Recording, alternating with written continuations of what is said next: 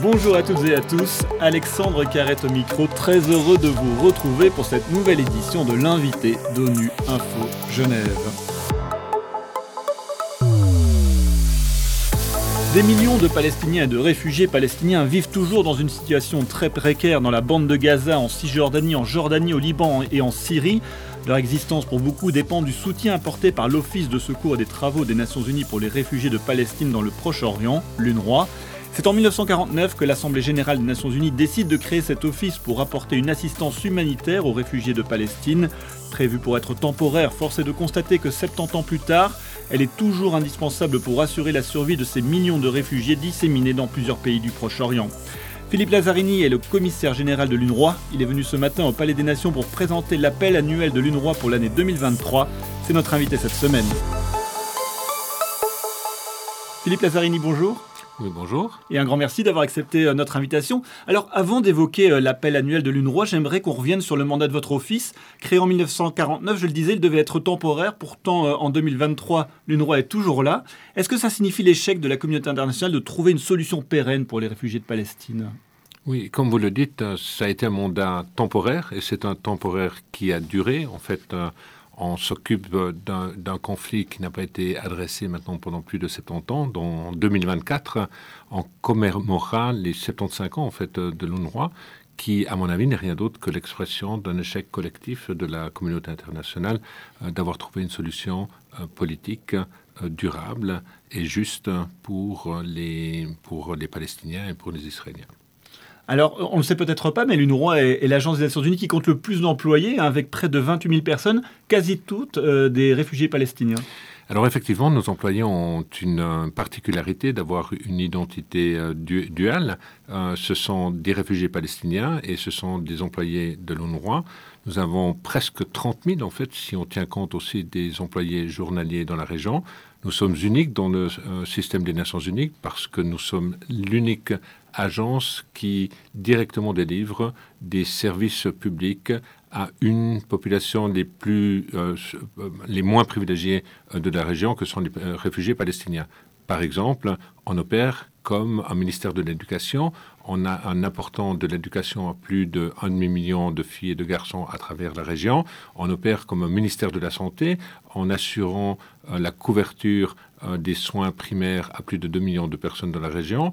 On opère comme un ministère des Affaires sociales en apportant un filet euh, de protection sociale à presque un demi-million euh, de réfugiés palestiniens. On opère comme un ministère des municipalités en, réparant en fait les infrastructures dans les camps de réfugiés à travers la région. Et en plus de ça, comme les autres agences des Nations Unies, à chaque fois qu'il y a une crise dans la région, eh bien, on apporte de l'aide humanitaire à ces réfugiés palestiniens. Alors en 2022, lors de l'appel annuel, vous évoquiez la situation humanitaire qui s'était sensiblement détériorée euh, à Gaza et en Cisjordanie. Quelle est la situation aujourd'hui? Écoutez, moi je reviens, euh, euh, j'étais la semaine dernière en Syrie, j'ai visité les camps dans la région d'Alep.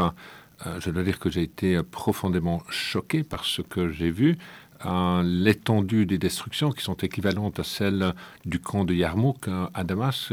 Et, en fait, la semaine dernière, bon, nous sommes en hiver, vous voyez comme il fait froid ici, mais vous avez des gens qui sont revenus malgré toutes les destructions dans, le camp, tout simplement parce qu'ils ne peuvent pas se permettre de louer euh, des, des, abris ailleurs. Et en fait, vous les voyez réémerger de, de, ces éboulis, en fait, et puis ils vivent absolument sans rien. Il n'y a plus d'électricité, il n'y a pas d'eau courante. Euh, c'est un combat quotidien pour trouver euh, de la nourriture. Euh, le, froid est absolument humide et, glacial et prenant et il n'y a aucun moyen de, se chauffer. C'est un niveau de misère qui, qui, qui est véritablement choquant. Oui, et c'est ce que vous déploriez aussi, c'était que c'était les propres locaux de l'UNRWA qui ont été euh, démolis. Alors nos installations ont été euh, complètement démolies euh, dans un certain nombre de camps en Syrie. mais la bonne nouvelle, c'est que nous avons commencé à réhabiliter certaines de ces infrastructures. Par exemple, après mes visites à Alep, je suis retourné à Yarmouk, que j'avais visité il y a deux ans, et où nous avions pris la décision que nous allions réhabiliter nos installations, et j'ai pu voir les progrès qui ont été faits. À Yarmouk, nous avons déjà environ 2000 familles qui sont de retour. UNRWA aide 600 enfants chaque jour à aller dans des écoles en dehors du camp. Et si tout va bien, à partir de l'été, nous serons en mesure de, reprendre ces enfants dans nos écoles. Donc effectivement, de ces cendres et décombres dans les camps, on arrive à contribuer à redonner une lueur d'espoir aux gens qui sont revenus tout simplement parce qu'ils n'avaient pas d'autre choix que de revenir. Vous évoquez les écoles. Il y a eu aussi cette situation en décembre où, euh, des forces israéliennes ont été dans une école en Cisjordanie de, de jeunes filles et qui euh, sont entrées de force dans cette école. C'est aussi euh, ben, une sorte de violation des, de, vos locaux, des locaux de l'UNRWA? Nous avons, nous avons malheureusement régulièrement des violations, que ce soit à Gaza, que ce soit en Cisjordanie. On l'a aussi vu pendant le conflit en Syrie. Et à chaque fois, on doit rappeler euh, aux États, aux États ou à ceux qui ont violé en fait les installations des Nations Unies euh, de leurs obligations euh, par rapport, par rapport à nos installations. Alors c'est toujours euh, une destruction des locaux. On l'a vu aussi avec le conflit israélo-palestinien où il y a eu des bombardements. Il faut reconstruire. C'est un peu cette éternelle euh, euh, destruction-reconstruction. Est-ce qu'il n'y a pas un moment où, ça, devient un peu désespérant? Bah, Vous décrivez un peu le mythe de Sisyphe hein, ici. On pourrait se poser effectivement aussi la question par rapport, à Gaza, mais ce qui va bien au-delà en fait de, de l'UNRWA. vous avez une situation de blocage tant en termes de mouvement de gens et des, commodités dans la bande de Gaza depuis plus de 15 ans, euh, une population qui dépend maintenant euh, de cette euh, de, de, de, l'assistance humanitaire internationale, alors qu'avant ce, cette situation de blocage à Gaza, l'aide humanitaire était extrêmement limitée. Je prends, je, je prends l'UNRWA uniquement. Avant le, le, blocus il y avait 80 000 personnes qui dépendaient de notre assistance alimentaire. 15 ans plus tard, plus d'un million de personnes dépendent de notre assistance euh, alimentaire. Mais on le voit aussi à travers le cycle de violence qui a lieu euh, à Gaza. Il y a déjà eu 4 à 5 conflits au cours des 15 dernières années. Et à chaque fois, les raisons du nouveau conflit euh, sont à peu près les mêmes, tout simplement parce que les les, déclencheurs de ces situations n'ont pas été résolus jusqu'à maintenant. Donc il y a parfois cette impression effectivement de, cette absurdité ah, et, parfois je, qualifie en fait euh, cette euh, situation effectivement comme vous, vous, venez de le faire de mythe décisif. Il y a aussi euh, cette nouvelle donne euh, en Israël avec euh, la nomination d'un nouveau gouvernement avec des ministres d'extrême droite. Il y a eu il y a quelques jours cette visite d'un des ministres sur l'esplanade des mosquées. L'ONU à ce moment-là a, appelé à, éviter d'aggraver les tensions. Craignez-vous, vous, une escalade du conflit avec cette nouvelle situation? Bah, Écoutez, l'ONU a, clairement rappelé l'importance du statu quo. C'est vrai qu'on a vu au cours des derniers mois une recrudescence euh, des tensions dans, en, en Cisjordanie et qu'effectivement, aujourd'hui, il y a beaucoup de craintes de la part euh, des Palestiniens, mais aussi au sein de la société israélienne, qu'il puisse y avoir une augmentation de tensions qui deviennent hors de contrôle. Et c'est une crainte que, effectivement, euh, je partage. Euh, il, faut éviter, il faut éviter toute situation euh, dite de provocation. La situation est suffisamment tendue pour, pour pour qu'elle s'enflamme très rapidement et devienne hors de contrôle. Alors d'une manière plus globale, euh, la question des réfugiés palestiniens semble, pour des raisons géopolitiques mondiales, ne plus être au centre de l'attention euh, diplomatique. Euh, même au sein du monde arabe, elle paraît éloignée des priorités hein, de, cet agenda. Est-ce que c'est aussi votre sentiment? Alors, je partage ce sentiment et je l'ai dit et répété auprès des États membres. L'impression, c'est qu'il y a une dépriorisation du dossier israélo-palestinien depuis plus d'une dizaine d'années et on voit que le processus de paix a été euh, mis euh, en veilleuse.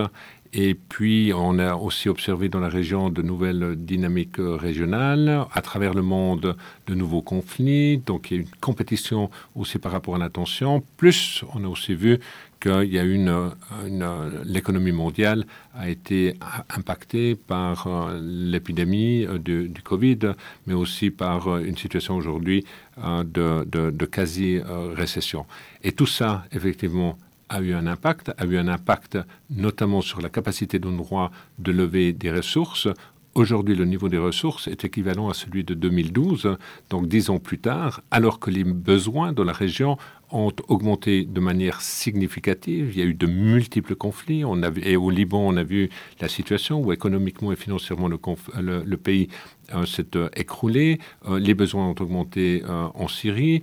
La, la, même chose en Cisjordanie et dans la bande de Gaza. Les coûts opérationnels ont aussi augmenté. Les attentes de la population ont augmenté. Et donc cette discrépance entre les ressources qui sont mises à disposition et l'augmentation des coûts a poussé l'agence dans un cycle de, de, mesures d'austérité euh, qui aujourd'hui n'est plus euh, tenable. Et j'ai dit aux États membres aujourd'hui que ne prenez pas notre capacité de résilience comme étant un acquis. C'est un miracle que nous ayons réussi à maintenir tous nos services euh, jusqu'à maintenant.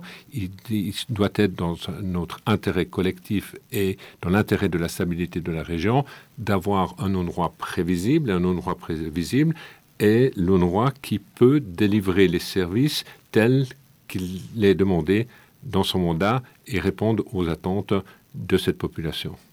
Alors justement, lors de cet appel que vous avez euh, présenté aujourd'hui, euh, vous avez euh, évoqué auparavant le, fait que l'UNRWA était une, était bouée de sauvetage pour, pour de, nombreux réfugiés. Ça signifie que si l'UNRWA disparaît, beaucoup de populations vont perdre leur unique soutien alors, il y, a, il y, a, beaucoup de populations qui vont dépendre de leur unique soutien.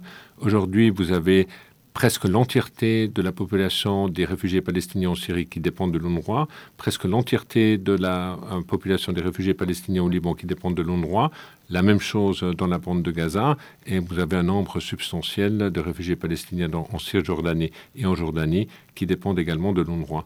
Donc je pense qu'effectivement, il est dans l'intérêt de personne de voir UNRWA à, être dans une situation où on ne peut plus, euh, comment dire, apporter euh, cette espoir et ce, euh, à, plus d'un demi-million euh, de garçons et de filles euh, dans, dans la région. Alors, outre l'aspect financier que vous venez de nous présenter et votre appel aux, États contributeurs de, de, de, contribuer pour un financement pérenne de, de l'UNRWA, quelles sont les priorités pour vous pour cette année 2023 Écoutez, pour, pour, moi, les priorités, c'est un, de maintenir tous les services, deux, de continuer de promouvoir une base financière plus prévisible. En fait, nous avons besoin de partenaires prévisibles. On a partagé avec la communauté internationale une vision de ce qu'ils peuvent attendre d'un endroit qui délivre ses services de manière modernisée. On a présenté un plan de transformation digitale qui va impacter euh, la manière à laquelle on délivre euh, nos services d'éducation, mais aussi nos services de santé. Donc, euh, l'objectif est justement de, de, promouvoir pour les pays hôtes et pour les communautés ce qu'ils peuvent s'attendre à l'avenir d'une agence comme UNRWA, mais en contrepartie, nous avons besoin euh, de plus de prévisibilité euh, des États membres.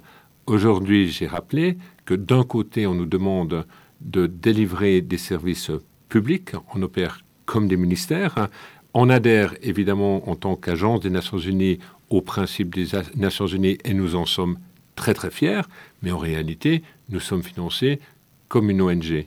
Donc on délivre des services publics sans avoir les instruments fiscaux, sans avoir les instruments financiers, et on dépend uniquement hein, de la volonté des États. J'ai aussi rappelé que si vous avez un demi-million de garçons et de filles dans nos écoles, je ne peux pas l'année suivante dire à 100 000 enfants ne venez pas dans mes écoles tout simplement parce que je n'ai pas le financement euh, nécessaire. Ce n'est pas la manière à laquelle un service public devrait ou peut fonctionner. Évidemment, euh, en raison de ces difficultés, les réfugiés palestiniens se sentent de plus en plus abandonnés par la communauté internationale. Donc ça fait trois ans que vous êtes commissaire général. quel bilan tirez-vous de ces trois ans? Et malgré tout ce qu'on vient de dire sur la situation dans la région, y a-t-il des raisons d'espérer?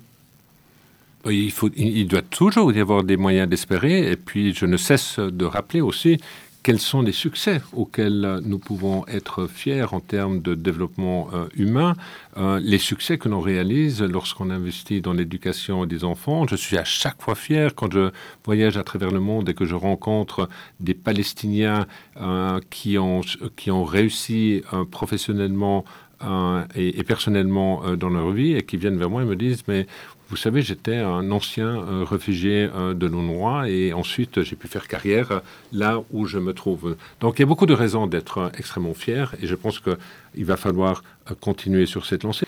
Donc, euh, pour moi, dans les, mois à venir et les années à venir, euh, se focaliser sur euh, l'investissement de la jeunesse palestinienne et sur l'éducation va continuer d'être une importante priorité.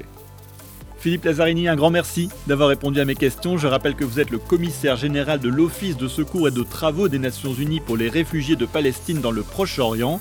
Et c'est la fin de cette édition. À la réalisation, il y avait François Soubiguerre, Adrien Messin-Carrard à la préparation. L'actualité des Nations Unies continue sur notre site web ungeneva.org et sur le compte Twitter en français ONU Genève. À très bientôt.